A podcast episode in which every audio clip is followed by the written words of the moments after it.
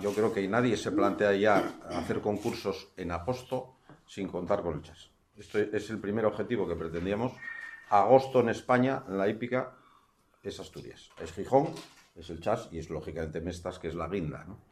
Eso yo creo que se ha conseguido. El problema de los éxitos es que eh, se llega, pero luego hay que mantenerlos y ahí está la dificultad.